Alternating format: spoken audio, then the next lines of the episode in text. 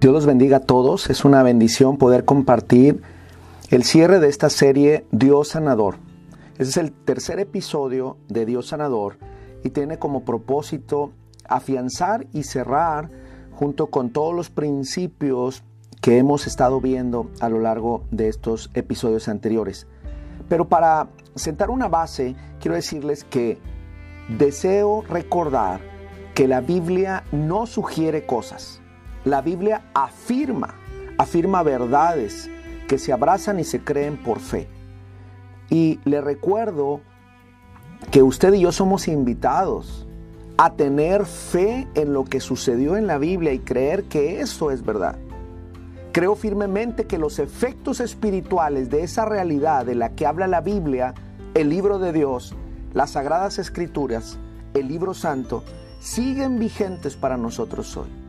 Así que oramos para que Dios nos brinde sabiduría y que a través de los principios de este audio podamos abrazar más a nuestro Dios a través de la fe.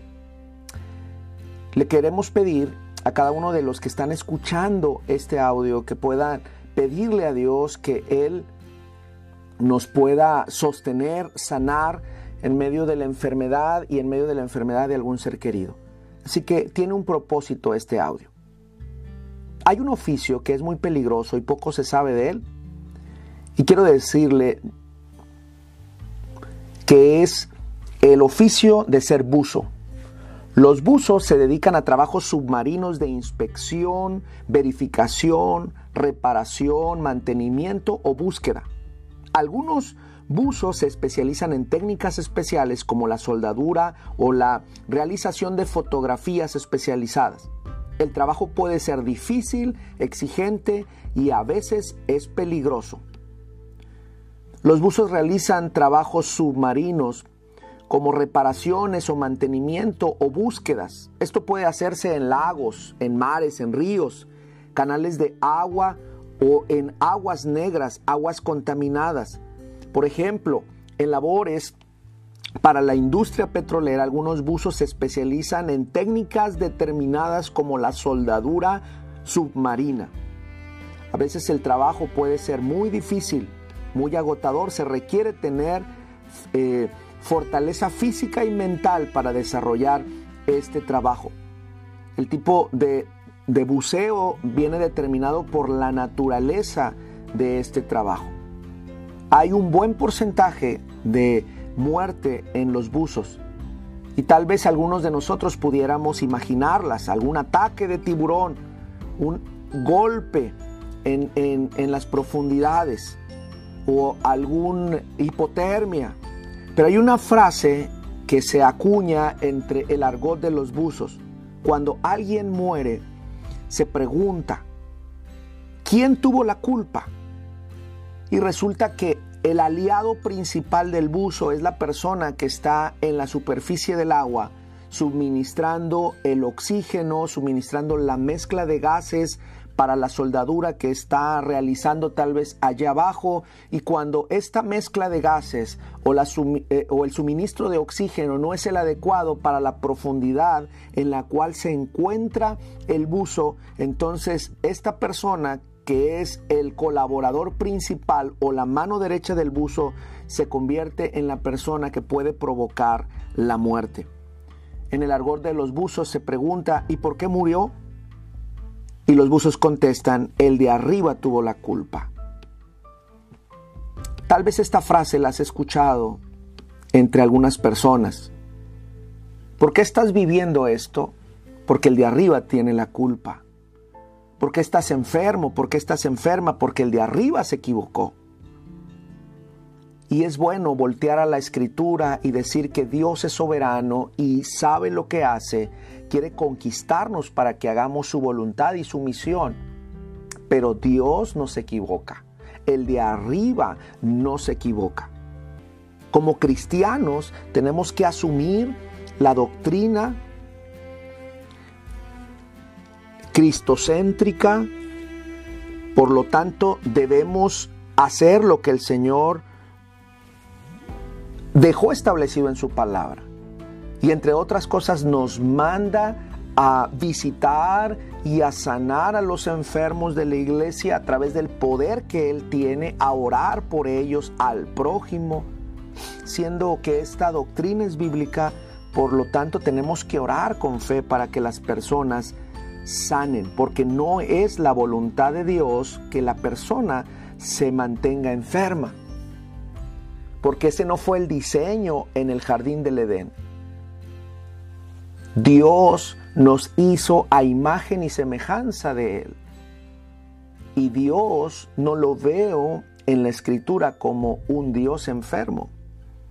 Al contrario, lo veo como un Dios que dice en los salmos que no duerme, no se cansa, no se fatiga, siempre todopoderoso y siempre atento a todos y en todo lugar. El pecado, entre sus consecuencias, trajo la enfermedad.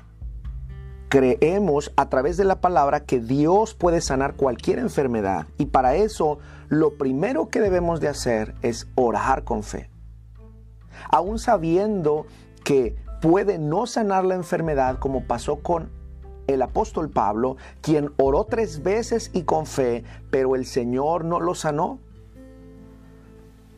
Y esto fue para que se manifestara la gracia de Dios, según eh, segunda de Corintios 12 del 8 y 9, ya que Dios sana conforme a su voluntad. La respuesta para el apóstol Pablo fue, bástate mi gracia. Para aceptar una respuesta así se requiere madurez espiritual. Cuando no hay sanidad en nuestros términos, la pregunta sería en esta hora, ¿significa que Dios no escuchó la oración? ¿Significa que Dios no tiene el poder? ¿Significa que Dios nos está ignorando? Aún más allá nos pudiéramos atrever, ¿significa que Dios no existe?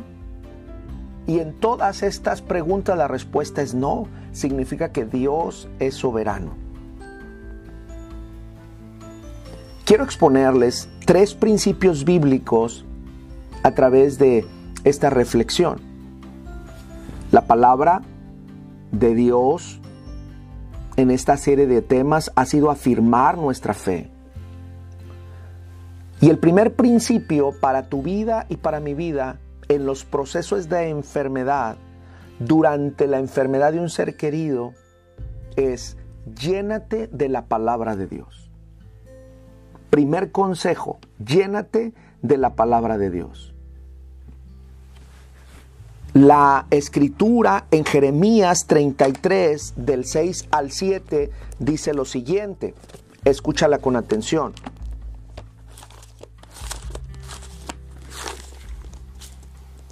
He aquí, yo los, les traeré sanidad y medicina y los curaré y les revelaré abundancia de paz y de verdad.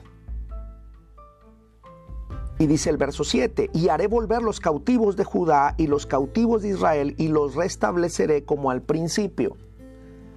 Voy a dar un contexto de esta escritura.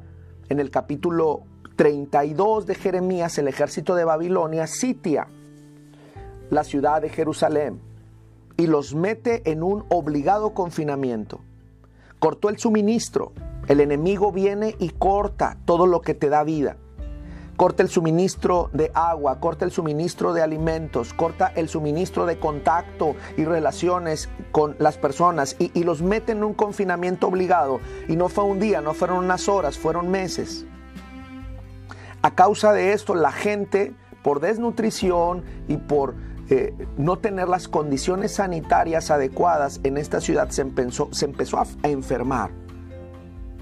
Algo otros eh, capítulos del profeta dice que era tanta el hambre que se empezaron literalmente a comer a sus hijos. En medio de esa desesperación hay un clamor del profeta, hay un clamor del pueblo. En este capítulo que les estoy eh, refiriendo está en eh, Jeremías 33:3, clama a mí y yo te responderé. Y te enseñaré cosas grandes y ocultas que tú no conoces. Pero entre las cosas que puedo rescatar del verso 6 es que Dios ha prometido a su pueblo en este contexto de esclavitud, de cautiverio, de enfermedad, de, de desgracia, promete sanidad, promete medicinas y promete que Él mismo les va a curar. O sea, Él se involucra en la curación, no te deja ahí las medicinas y a ver tú cómo le haces, sino Él se describe a sí mismo como un doctor celestial que está involucrado en el proceso de tu restauración.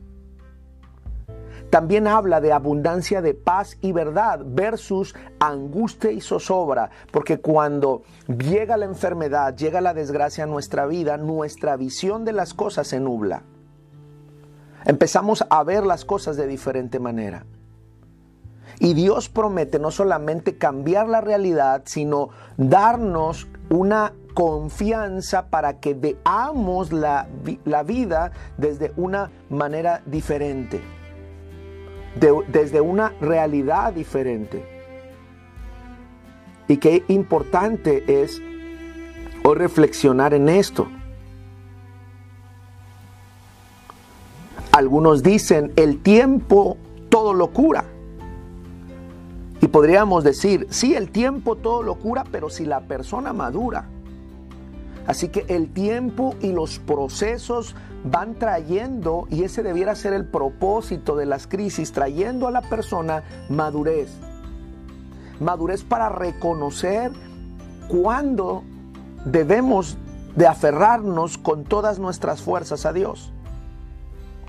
Cuándo debiéramos responder con humildad ante Dios y no llenarnos de rabia, no gritar eh, y gritarle desesperados y reclamar a Dios o tragarnos ese enojo porque las cosas se salieron de control.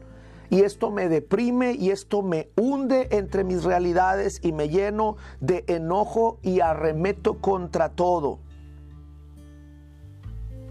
O la otra opción es llenarme de miedo. Y el miedo es una preocupación que eh, va en aumento cuando los recursos que tengo a mi alcance a, mi alcance o en mi vida eh, no son suficientes para afrontar la realidad que tengo. Y entonces allí entro en un temor, en una ansiedad. Porque la ansiedad y el miedo pues son primos hermanos. Y la palabra de hoy nos dice, llénate de la palabra, llénate de Biblia. Porque si te llenas de los principios bíblicos, tú vas a poder sacar estos dos enemigos de tu vida y vas a poder estar confiado. Y si tú crees estas palabras, el Señor va a estar obrando como lo está haciendo hasta ahora. ¿Cómo está su ánimo? Alguien escribió lo siguiente, me estoy apagando. Llevo meses triste y nadie se da cuenta. ¿Cómo lo van a notar? Sí, sonrío mucho y siempre de la misma manera. ¿Cómo van a darse cuenta que estoy roto? Si cada día me planto fuerte y camino con firmeza, aunque mis piernas a cada paso flaqueen. Hace meses que no como porque se me va el hambre. Y algunos dicen, ah, está a dieta, te está cuidando. La gente va y viene, pasa a mi lado y se para enfrente y sigue sin saber que estoy pasando por una crisis. Hace mucho que solo quiero soñar en la cama y brotan las lágrimas y más llanto viene para ese que se derrama un océano. Han de pensar que es algo pasajero. Y yo sé que sí, por mucho esto me está ahogando. Tengo fe, pero siento que esta fe se está extinguiendo. La tristeza no solo son lágrimas en mí, también son sonrisas simuladas. La tristeza juega con el mundo y se disfraza de alegría, porque estoy llorando sin lágrimas en los ojos, estoy gritando con la boca cerrada, estoy cayéndome al precipicio con anhelo de poder ser salvado. Estoy ayudando, a los demás aunque yo esté destrozado. Hace mucho que me estoy apagando y nadie se da cuenta. ¿Se puede involucrar con estos pensamientos? ¿Se puede usted identificar con estas palabras?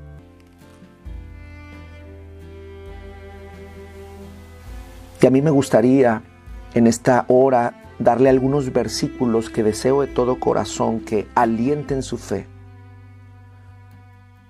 Ezequiel 34, 15 al 16 dice, yo apacentaré mis ovejas y le daré, les daré aprisco. Dice Jehová el Señor, yo buscaré a la perdida y haré volver al redil a la descarriada y vendaré la perniquebrada y fortaleceré a la débil, pero a la engordada y a la fuerte destruiré, las apacentaré con justicia. Isaías 53, 5 y 6, mas Él fue herido por nuestras rebeliones, molido por nuestros pecados, por darnos la paz. Cayó sobre Él el castigo y por su llaga fuimos nosotros curados. Todos nosotros nos descarreamos como ovejas, cada cual se apartó por su camino, mas Jehová cargó en él el pecado de todos nosotros. Él mismo llevó nuestros pecados en su cuerpo sobre el madero, para que nosotros, estando muertos a los pecados, vivamos a la justicia. Por su herida habéis sido sanados. Vosotros erais como ovejas descarriadas, pero ahora habéis vuelto al pastor y obispo de vuestras almas. Esto dice Primera de Pedro 2, 24 y 25. Querido escucha, la imagen de pastor y rebaño fomentan la sanidad en su vida. El día que el pueblo de Dios, que las personas experimenten a Dios como pastor, experimentarán la sanidad. No se trata de andar por la vida corriendo de un lugar a otro como si se tratara de sus esfuerzos, de mis esfuerzos. Se trata del pastor de pastores. Por ello es que dejándonos pastorear o una manera de dejarnos pastorear por Dios es abrazando sus palabras que dicen por aquí tienes que irte. Por eso el primer consejo es llénate de la palabra. Segundo consejo, dobla tu corazón. Y es a través de la oración. Cuando estés experimentando enfermedad, hazte amigo de la oración es una herramienta poderosa.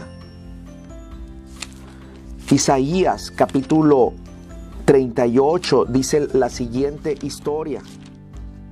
Y en aquellos días se enfermó de muerte y vino a él el profeta Isaías, hijo de Amós, y le dijo, Jehová dice así, ordena tu casa porque morirás y no vivirás.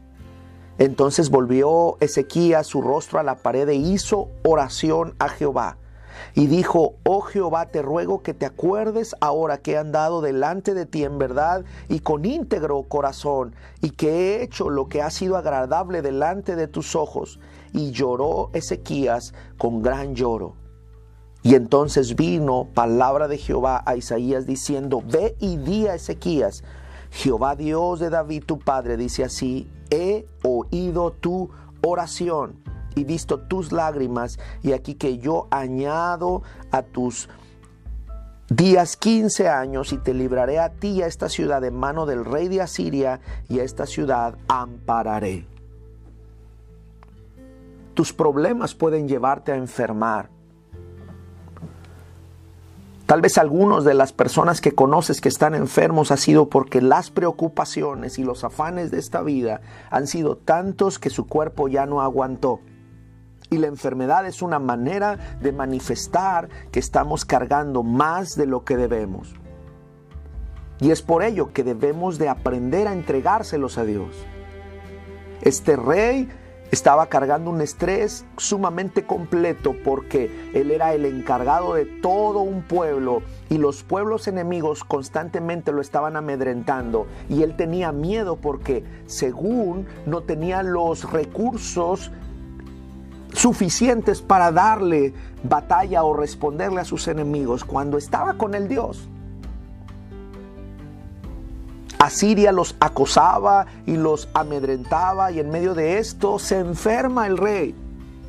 Imagínate la presión para él. El jefe de aquel país, no sé cuántos jefes de de los hogares o del casa o el papá o la mamá que se encarga de traer provisión se ha enfermado y, no puede traer recurso económico y entonces es una doble presión, una presión de, que no puede suplir necesidades económicas y lo otro es que está enfermo. ¿Cuántos adultos o padres que son este sustento del hogar han caído en cama? Y este doble peso de enfermedad y también saber que la familia los necesita sanos es algo que los siente, los hace sentir más, más enfermos o más hundidos. ¿Qué hacer? Doble su corazón. Tal vez no pueda doblar su rodilla porque está en cama. Tal vez no pueda hincarse porque está allí sin energía, pero haga lo que hizo Ezequías, volteese a su, a su pared, mire al techo, mire al cielo y, derrame su corazón y, y dígale al Señor, yo te necesito, Señor. El de arriba no se equivoca. Alzaré mis ojos a los montes, ¿de dónde vendrá mi socorro? Mi socorro viene de Jehová que hizo los cielos y la tierra. Ezequías viene con un ruego y le dice, Señor, he estado en tu camino. Señor, eh, dice que hizo un lloro profundo, un gran lloro. Se derramó por completo. Hoy quiero invitarte que aprendamos a sentirnos débiles frente al poder de Dios. Que se vale doblarnos y quebrarnos delante de la presencia de Dios y decirle, Señor, yo ya no puedo con esto. No logro sobreponerme. Y Ezequías fue escuchado y Ezequías recibió la respuesta y se le dieron 15 años más de vida. ¿Qué haría usted con 15 años más de vida? Si alguno de ustedes le ha invadido un pensamiento de muerte, dígale a Dios, quítamelo en el nombre de Jesús. Si este pensamiento de muerte lo ha estado hostigando, decir, es que tú ya te vas a morir.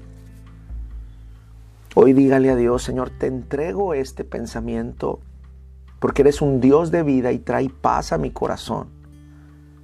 Y cuando Dios escucha, no solamente se encarga del el interior de tu ser, sino también se carga del el exterior de tus circunstancias. Porque dice que Ezequías no solamente recibió la salud de su cuerpo, sino dijo Dios, y para que estés en paz y tranquilo, voy a encargarme de tus enemigos y va a haber paz.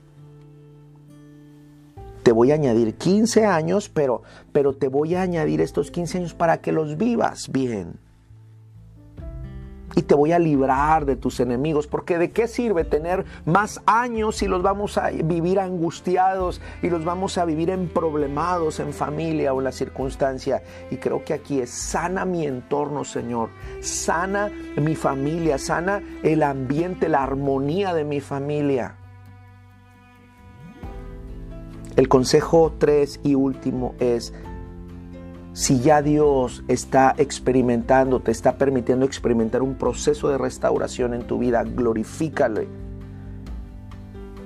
Y dile, estoy dispuesto a servirte. Si ya Dios te sanó, si tú ya libraste la enfermedad, si tú Dios te libró de la muerte, tú estás y yo estoy comprometido con Dios con todo mi ser y con todo mi corazón para servirle a Él.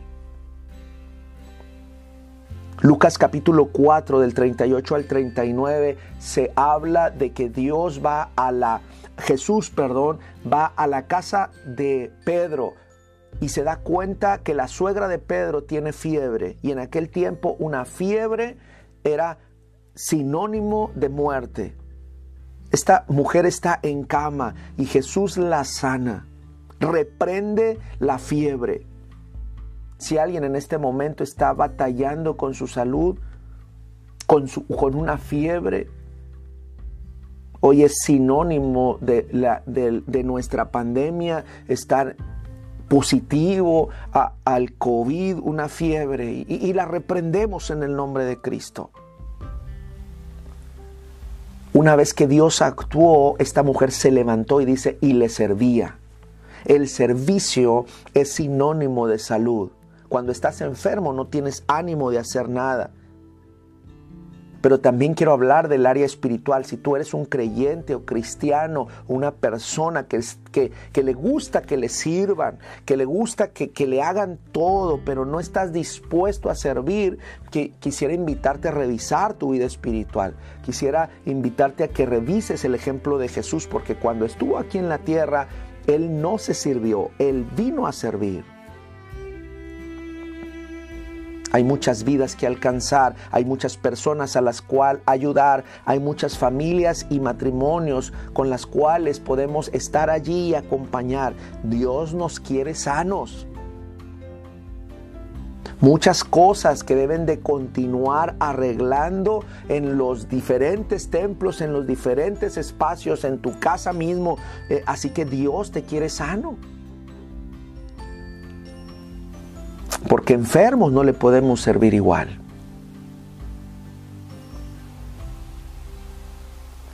Dios es un Dios de orden, Dios es un Dios de salud, Dios es un orden de, de, sanidad.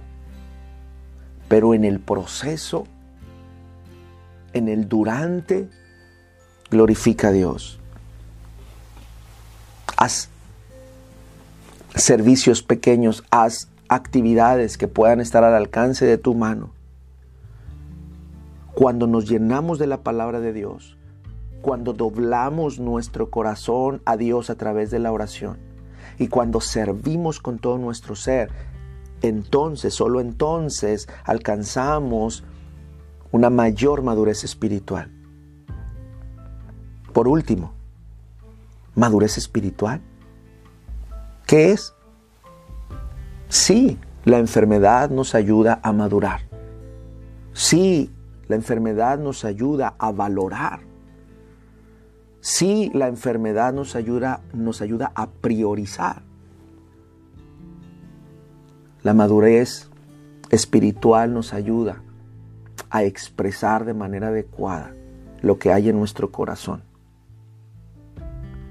Es la congruencia de vida entre lo que digo sobre mi fe y lo que decido y lo que hago. Mis acciones deben de estar empatadas, cuadradas o coherentes, como más te guste decirlo, con la fe que proclamamos. No creo que predicar el Evangelio, orar, alzar las manos, cantar, predicar o dar clases de Biblia tenga impacto espiritual si no practicamos la misericordia, la bondad, el perdón, el amor, el cuidado al prójimo. ¿Cómo van a creer otros en alguien que no han visto si lo que les enseñas es frialdad, negligencia, soberbia, si sigues viendo de lejos a las personas?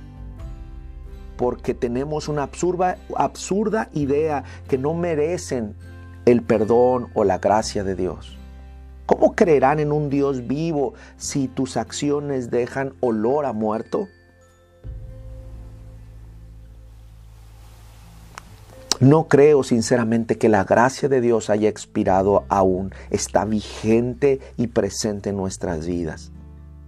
Aquel que se dice cristiano es porque valora el sacrificio de Cristo en la cruz, es porque ha sido alcanzado en la gracia bendita de mi Señor y ha sido justificado en su amor y porta él mismo la bondad del Padre. Pero también es necesario decir que avergonzamos el Evangelio cuando pasamos de largo a la persona o al hermano que no merece según nuestros principios este favor de Dios. Aquel que ha sido etiquetado por otros. Aquel que ni siquiera le dimos la oportunidad de saber su versión Pasamos de largo encerrados en nuestro mundo, que por cierto es tan pequeño, tan pequeño, que ni Cristo cabe. Por eso más que la salud física, hoy Dios quiere la salud espiritual en tu vida. Una de las enfermedades más presentes en nuestro corazón es el egoísmo. Dios quiera sanarnos del egoísmo. ¿De qué te sirve alzar las manos si no las bajas para alimentar al pobre? ¿De qué te sirve cantarle a Dios si no se oye tu voz otorgando perdón? ¿De qué te sirve decirte cristiano si sigues atado al pasado y condenas al que te rodea? ¿De qué te sirve tal vez ir al templo si la iglesia que eres tú no refleja a Dios? Así que es importante hoy decirle al Señor, ayúdame a ser sano y ayúdame a lograr la madurez espiritual que nos lleva a creer en el perdón de Dios que nos lleva a poner en práctica este perdón y gracia en los semejantes. Y para ello se necesita humildad. Deseo que la paz de Dios nos alcance y nos logre y nos alcance y nos permita hacer sentir su amor, su perdón, su misericordia, su sanidad, para que tengamos vida y salvación, para que seamos libres y esto lo podamos compartir con otros. Y recuerde, que todo lo que hace a los demás es como si al Señor lo hiciéramos.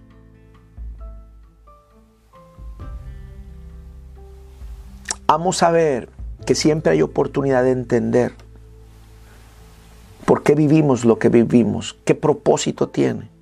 Porque el conocimiento trae libertad. La verdad nos hará libres.